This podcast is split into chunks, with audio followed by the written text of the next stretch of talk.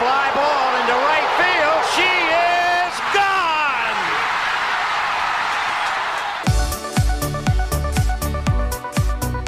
我是爱运动的子路，跟你一起聊聊运动赛事，聊聊中华职棒、中心兄弟象。欢迎收听黄色性感带。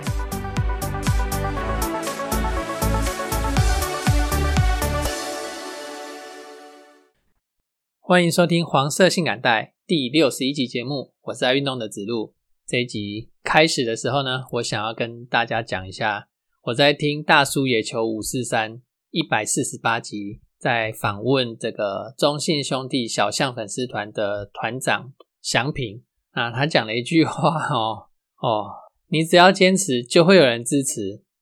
听到这句话，真是真是像吸到大麻一样，你知道吗？怎么说是像吸到大麻？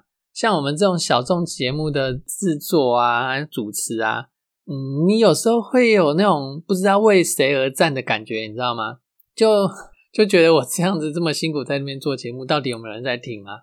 那就会有有时候会做的心灰意冷啊，或者是做的很没力啊之类的。然后听到这句话，真的就像吸到大麻、就是全身呃那个那股劲又出来了哦。然后你又可以多做好几集啊！讲到这个大麻，那你你支持大麻合法化吗？这个我来推荐一个优质节目哈，《The The Real Story》报道者，他曾经制作过那么一集哈大麻的节目，我觉得那集节目很棒，我听了两次哈。那找相关的医生啊，然后来介绍这个大麻这个东西哈。那听众朋友有兴趣的，你可以听听看哦哈。我真的觉得他那一集非常非常的棒。那其实 The Real Story 报道者整个整个节目都很棒啊！这个我去年呃收听时间最长的的一个 podcast 的节目就是他们。好，那我再来另外再推荐一另一个优质节目哦，就是我们老板光头的节目啦。光头 You Can Eat，U 就是呃呃 Y O U 的 U，然后 Camp 就是帐篷那个露营那个 Camp 啊，Eat 就是吃吃东西。光头 You Can Eat，有喜欢。那个露营的朋友们可以听一下他的节目哦，哈。好，那我就不再废话了，来进行我们的节目。这一集啊，我本来预计这个中职的休赛季期间都是两个礼拜做一集，但是因为上周在台湾的网球小将还有台湾的羽球小将们都打出非常好的成绩哦，就让我想要赶快把这些好成绩告诉大家，所以我就。这一集这一个礼拜就加做了这一集节目。好，那我就先来讲网球选手们的好消息，就是男网台维斯杯二月四号跟五号结束了。我们这个跟墨西哥啊，在两个国家在竞逐这个世界组一级的资格。前三点我们就以三比零赢了墨西哥哈。那前三点，第一点是曾俊兴，第二点呢是许玉修，第三点。是曾俊欣跟徐玉修的那个双打，那这场赛事是五战三胜啊，所以我们赢了这三这三点之后呢，就等于是我们提前就赢了比赛嘛。那四五点呢，就派小将啊黄崇豪他们下去打，那一定他们已经无关胜负了嘛。哈，对整个赛事来讲是这样嘛。哈，好，台维斯杯有什么重要呢？第一个就是国家之间的面子嘛。那第二个呢，呃，台维斯杯进上升到世界组之后。我们的台台将们哈，像曾俊欣，他的世界排名在一百名左右，他还有机会打那个网球的巡回赛。他在巡回赛里面还有机会可以遇到一些排名比较高的选手。那像许玉修跟吴东林呢，他们的排名在两百名左右哈，还在打挑战赛。那挑战赛就比较不会遇到排名前五十啊，或者是前三十，甚至要排遇到排名前百的选手都比较难一点。就是你遇到那些那个世界级的选手的机会很少，那像黄崇黄崇豪还在五百名左右，更没有机会可以遇到这种排名很高的选手。那我们这次赢了比赛晋诶晋级到世界组之后，我们九月啊就有可能会跟希腊对打。大家知不知道希腊有一个高手叫做西西帕斯，他就是七七八四嘛哈，他的世界排名呢是前三名。那如果我们九月真的跟希腊队打的时候，那我们就可能，哎，希腊队就可能派七七八四出场哦。那我们就有有我们的战网球我们的网球选手就有机会可以对到七七八四。有在打球的朋友，你应该都知道，你可以遇到这种大选手哈，会整个人会相当的兴奋哦，因为你这一辈子的那个网球生涯没有没有几次机会可以遇到他们，就是借由这种台维斯的台维斯杯的比赛哈，你就可以遇到跟这些很排名很很顶尖的选手有交手的机会哈。除了台维斯杯以外呢，其他的男将哈。参加位在突尼西亚的莫纳斯提尔站跟位在埃及的沙姆沙伊赫站，这两站都是 M 二五等级的 ITF 巡回赛。那参加的选手有林维德、陈凯勋、李想、曹家凡，还有苏玉祥，他们几位呢？呃，都在会外赛的时候落败哦。再来是参加台维斯杯的曾俊欣，他在二月五号的双第三点双打比赛赢了之后呢？他就飞往美国的达拉斯去参加这个 ATP 两百五十等级的巡回赛。那在这个巡回赛，呃，两百五十的巡回赛算是不低哦，哈。在这个巡回赛呢，他的首轮对手会是美国的 Isner。你如果是关注世界网坛超过十五年年资的听众朋友哦，你应该会认识这位 Isner 啊。他是超过两百公分的身高。然后以重炮发球著称的这个网球选手哦，但发球实在是太厉害了，发球局几几乎都不会被人家破，最高世界排名呢冲到了第八名过哦。那现在仍然是有三十几名。那他在世界网坛上面保有一个小小的记录，这个应该没有人破得了了啦，因为现在的赛制都改变了，所以他那个记录没有人破得了。那我就来跟大家讲一下这个小记录。这个没人破得了的记录啊，也不算是，也不能说是小记录哈。他在二零一零年啊，温度温温度温布敦网球锦标赛里面，他的第一轮啊，他跟那个他的对手马户，那个马户这个人，他也是以发球著称的哦。然后呃，两个人呢就炮轰式的发球，都破不了对方的发球局。在那时候的赛制打到第五盘哦，它是长盘制。就是没有没有像现在第五盘都是抢七了哈，所以抢七你就嗯不会有这个问题哦。以前的打法都是长长盘制，就是你要连赢两局才算赢哦，跟现在的抢七是不一样哦。那在第五局就是两个人，你发一个发球局，我发一个发球局，你再发一个发球局，我再发一个发球局，都破不了对方的发球局，然后就这样子一直打，一直打，一直打。这场赛事总共打了三天。打了十一个小时又五分钟，第五盘呢，伊斯呢采用七十比六十八的这个局数赢下比赛来，然后晋级到第二轮。一盘打七十局，诶你如果正常的一盘只有六局哦，你打满五盘哦，也才三十局而已。那他这个光是一盘就打满七十局哦，这是很夸张。两个人在这场比赛总共打了一百八十三局。然后意思呢，这个选手呢，他总共发出了一百一十二个 S，然后马户这个选手他发出了一百零三个 S，这个都是以以现在的赛制来讲哦，是破不了了啦，所以他就保有世界网坛比赛时间最长、最多局数、最多 S 球的记录。好，那这个只是个小故事啦哈，那接下来呢，呃，郑俊兴。在这场两百五十等级的 ATP 巡回赛里面，第一轮就是要对到他。他曾经这么厉害啦，不过他今年也要满三十八岁了啊！我相信年纪对他的球场上的表现来说，哈，应该会有一定的影响。曾俊兴并不是没有赢球的机会哦。好，那接下来是女子网球。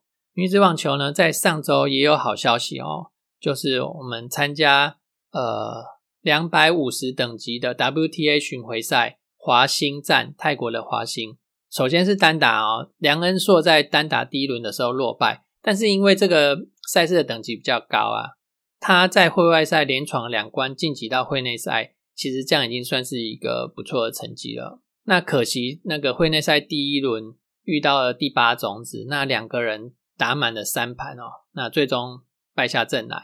那另外一位选手吴方贤呢，啊，他是跟詹氏姐妹的妹妹搭配双打，那在这一战的双打打败了双打的决赛的对手是中国大陆的的对手，那两个人抢下了这个冠军哦的两百五十等级的 WTA 巡回赛冠军哦，得来不易啊。尤其对吴方贤来讲，这是他生涯第一座 WTA 巡回赛的冠军。好，那其他的小将呢？呃，首先是李雅欣。那李雅欣在上周也有好成绩哈，他参加是 W 十五莫拉斯提尔站，他在双打哦拿到了冠军，然后单打呢也打进第三轮的八强。他双打的冠军拿到冠军的时候的对手呢，同样是来自台湾的哦，曹佳怡。啊，曹佳怡他们两个分别搭配不同的的队友，那两个人呢都挺进到了冠军赛。那曹佳怡最终落败下来，他就拿到了双打的亚军。再来是谢宇杰，他参加位在美国乔州的罗马，是 W 六十等级的 ITF 巡回赛，他在双打呢也晋级到了四强。再来是李雨云，他参加 W 二五的土耳其安塔利亚站。在单打的第二会外赛第二轮落败，然后呃许婕妤他参加一二五等级的双打的比赛，在第一轮的时候落败。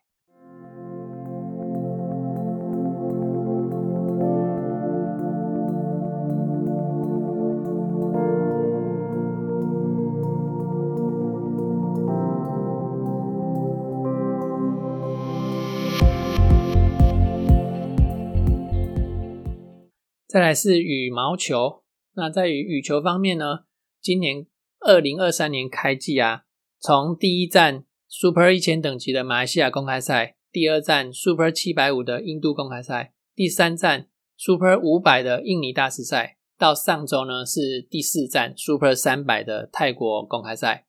那呃，我这样念下来嘛，那你就听到连续打四站，其实很少选手连续打四站啊。那个世界一级的选手，他们都大部分都打完第一站 Super 一千的跟第二站 Super 七百五了之后呢，他们就休息哦。有少数的选手也会连打四站啊，但是这对体育来讲真是很大的负担哦。像我们的女单许文琪啊，她就是连打四站哦。然后我们女单的白玉珀，她也是连打四站。然后还有一些双打选手，我们的双打选手，他们也都是连打四站。这一站的等级稍微低一点啊，加上我刚刚说，呃，前面排名比较前面的一些大选手不会参加，所以就让排名比较后面的选手呢有机会来打这场的打这一站的赛事哈。在这站的赛事表现最好的台湾选手呢，就是男单的林俊逸啊。今天的报章媒体一都是大写特写啊，呃，他在这一站拿到了冠军哦，而且他这一路的。这一路晋级遇到的对手都不好惹，但是林俊逸都一一的把他们摆平哦，最后拿到了生涯第二个 Super 三百等级的这个冠军哦。那个这个冠军哦，真是让人蛮蛮兴奋哦，因为男单我们除了听到周天成、王子维的名字以外，我我们已经很久很久没有听到新人窜出来的哦。那这次。那个林俊逸可以窜出来哦，真是让人感到非常的兴奋。那除了林俊逸拿到这个冠军以外呢，许文琪女单的许文琪，我刚刚讲说她连打了个四战嘛，哈，这对她的体力来讲是相当大的考验啊。那她在这站的比赛呢，最后也打进了女单的四强啊。最后她在四强的时候输给了中国大陆的韩悦。再来是我们男双的组合李泽辉跟杨博轩哦。本来蛮期待他在这一站 Super 三百五的的这一站可以拿到至少四强的成绩哦，可是哦他们没打好，很可惜。不过叶红卫跟苏敬恒他们窜出来了，他们直接杀进去决赛哦，最后拿到了亚军，恭喜这一对第一次全国羽球排名赛男双第三名的组合啦。另外哦，排名赛第二名的组合李方任、李方志的兄弟呢，也有参加这场赛事哦。不过他们在三十二强的时候止步。对，我要提一下，这场泰国羽球公开赛有很多的台湾选手参赛哦。首先呢，男单有两人，女单有三个人，然后男双有五个组合，女双也有五个组合，混双呢也有五个组合。那我刚刚已经先提过男单的这个林俊逸跟女单的这个这个许文琪了嘛，哈。另外一位男单选手呢？是第一次羽球排名赛获得第二名的李佳豪，他跟李嘉欣是姐弟的关系，他则是在三十二强的第一轮呢止步了。然后另外两位女单的选手啊，分别是白玉珀，白玉珀在这站也打得不错哈，晋级到了八强。另外一位是在全国第一次全国羽球排名赛获得第二名的宋硕云哦，那宋硕云呢，则是打进了十六强。再来，因为双打的选手，不管是男双还是女双还是混双，那因为参加的组数非常的多，所以我就不一一来讲了，就讲成绩比较优秀的就好了。这边要提到一个人哦，就是邱相杰。邱相杰他跟杨明哲的男双打进了八强。那邱相杰他的爸爸是前森宝太阳的邱文生。诶，我如果没有讲错的话，我如果没有记错的话，啊，这个他身高诶超过一百九哦，然后今年才要满二十岁哦。他在羽球方面呢，是以双打为主哦，身高高是他最大的优势嘛哦。那除了这个在男双打到四强以外，打讲错，打到八强以外呢，他在混双的部分，他跟林小敏搭配混双哦，也打进十六强哦。这个专心往双打发展哦，其实机会会比单打还要好，因为单打的竞争会比双打还要激烈嘛哦。期待一下邱向杰这位选手能能打出好成绩哦哈。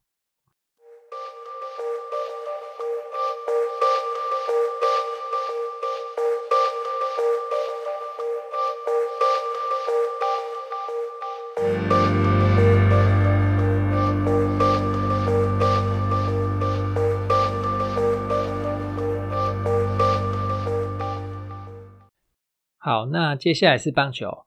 棒球这边呢，我们先来看一下二零二三 WBC 世界棒球经典赛中华队的三十人名单哦。那先前呢，呃，有中华队的三十六人个人的集训名单嘛，那所以就要再删除六位。那在前两天的新闻里面有提到，呃，张毅，呃，旅日的张毅，他因为呃受伤的关系哈，他就必须要退出中华队。那所以呢，呃，名单里面另外又删掉了五位。那这五位呢，这就分别是投手吴泽源跟林凯威。那吴泽源可惜啦，因为他之前有提过哦，他打棒球这一路走来，从来没有入选过中华队。他非常渴望可以穿上中华队的球衣哦，可惜在这个最后的阶段呢，啊，还是被删掉了。再来是捕手戴培峰，那删掉一名捕手，我觉得也合理啦，因为呃，我们带了四个捕手嘛，你即使扣除了吉吉捞，他是以打击为主的，因为经典赛赛赛程比较短哦，呃，两个捕手加上吉吉捞，我想应该也很够了，所以删掉一个捕手蛮合理的。那最后教练团选择是删掉戴培峰，那内野手呢，呃，也删掉了一位是岳东华。这个我也觉得蛮合理的，因为中华队里面可以守二垒的人四个五个之多，哦那删掉一个二垒手很合理，然后就是看要选谁而已。那岳东华在这些球员里面，呃，比起来他应该算是打击稍微差了一点的，所以删掉岳东华我也觉得还蛮合理的哈。那外野手就删掉了林，也删掉一个是删掉林安可。这个这个就蛮可惜的，林安林安可的棒子真的蛮可怕的哦。啊，那大家在猜的时候都会比比较猜像郭天信、陈晨威跟陈静哦，这三个人性质比较近一点，可能会从这三个人里面去挑一位来来删掉。那没想到呃是林安可哈，那这感觉让有点可惜。不过我相信教练团是依照各个球员的状况哦，在做这个名单的选择。嗯，不管怎么样，我们球迷就是相信教练团就对了啦。好，那除了这个三十人名单以外呢，中华队跟古巴队自办热身赛的这个赛程资讯也已经出来了。他是在台北市的新庄棒球场打这个热身赛哈。热身赛是从二月二十五号星期六开始，晚上七点由乐天桃园出战中华队，接着二月二十六号礼拜天中午十二点。那个由古巴来出战富邦悍将，晚上七点呢，则由中信兄弟出战中华队。然后二月二十七号，接着哈礼拜一中午十二点，由中华队出战魏全龙。然后晚上七点呢，由古巴队出战富邦悍将。然后接下来又是星期二二月二十八号中午十二点由古巴来出战魏全龙。这个自办热身赛是有售票的哦。中华队初赛的比赛内野五百元，外野三百元。那古巴队初赛的比赛呢，内野三百元，外野则是不开放，由那个拓元的售票系统来售票。这个自办热身赛除了有开放球迷入场以外，也有电视转播，分别会在 Momo TV、CPBL TV、Line Today 还有艾尔达，呃，会有电视的转播。那除了这个自办热身赛以外，当然还会有官办热身赛啦。官办热身赛，呃，它的地点呢，则是在云林的斗六棒球场。那个跟自办热身赛是不同的球场哦。自办热身赛是新庄棒球场，然后官办热身赛是斗六棒球场。想要进场的球迷朋友，不要跑错地点了。那官办热身赛只有两天，分别是三月五号跟三月六号，礼拜天跟礼拜一。然后中华队有出赛的呢，是三月五号的晚上七点，由中华队出战那个中信兄弟。然后三月六号也是晚上七点，由中华队出战富邦悍将，同样是有开放球迷购票入场的哦，内野五百元，外野三百元，也是由。拓元的售票系统来售票。再来是中华职棒中信兄弟队的消息，这个春训才刚开始没有多久哦，中信兄弟的内野 F 四就先传出不好的消息啊，许基宏啊，他左脚阿基里斯腱断裂哦，要进场维修哦，而且是大修，这一修下去有上半季就会缺席哦，因为他要开刀啊。那个啊，许基宏缺席，然后苏伟达在去年九月的时候。脚掌的骨折状况也要等复原呐，那所以呢，春训的时候就把张志豪从外野拉到一垒来练习守备了。张志豪进来职棒十三年哦，这个一千一百二十三场的守备都是在外野哦，只有高中的时候他守过内野而已啊。不过那是二十年前的事情哦。好，那除了张志豪以外，还有其实还有黄伟胜、潘潘志芳两个是内野底啦，他们也可以守一垒嘛。那也是报纸也有写说，曾颂恩跟林书义啊，那也都有拉来一一垒进行守备的练习。张志浩守一垒是有他的好处的啦，就是他的棒子嘛。中信兄弟的外野大家都知道满到不行啊，岳振华、陈文杰、林书义、陈子豪、詹子贤、宋承瑞，要腿有腿，要炮有炮，要防守有防守，这让各队羡慕死的外野阵容哈。好，接下来。中信兄弟公布自办热身赛的赛程哦，这总共安排了十二场热身赛来以赛代训哦。那个我看那个自由时报，他写十一场哦，他内容是写错的啦。这十二场的热身赛呢，还会跟韩职的培正英雄队交手哦，安排了三场哦。因为自办热身赛有十二场之多哈，所以我这边就不一一念的啦。呃，大家可以上去中中信兄弟的官网。最新消息那边去看一下，呃，我顺便稍微讲一下，就是二月二十一号的礼拜二中午一点，跟韩职的培正英雄队交手，这个会是在高雄市的国庆棒球场。然后二月二十四号礼拜五，第二次跟韩职的培正英雄队交手，这个会在中国信托的公益园区。诶，这个是一点哦，我刚好像没讲。然后第三次呢，会是在三月一号的礼拜三，也是中午一点。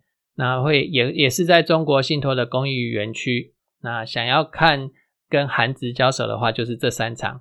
那其他还有九场的话，就请大家有兴趣的上中信兄弟的官网看一下喽。再来第三则是中职各队近几年新陈代谢的脚步哦，都有加快哦。你看那个富邦悍将一下子就砍掉了三名老将哦，省下了一千两百万哦。明明球团就很有钱，有必要省这个钱吗？好啦，不管不管那个富邦悍将啊，来看一下中信兄弟的状况哦。那去年中信兄弟公布了六十人的那个六十人外的名单嘛，哈。那其中有投手周磊跟内野手张志强。那周磊他今年三十一岁，他转任教练哦。其实他生涯在一二军上上下下起起伏伏啊，最后留下了一军五十场出赛这个成绩哦。然后接下来呢，他就要转任教练了，他要担任副建以及基地投手教练这个职位。那希望啊，以他的经验啊，来呃帮助呃受伤的球员重新回到这个赛场上。那张志强啊，他今年三十三岁，他是因为膝盖骨裂伤，然后恢复不如预期，所以转任教练哦。那他会在二军担任内野的守备教练。以上就是我们今天的节目，再欢迎多多给我们意见，谢谢大家，再见。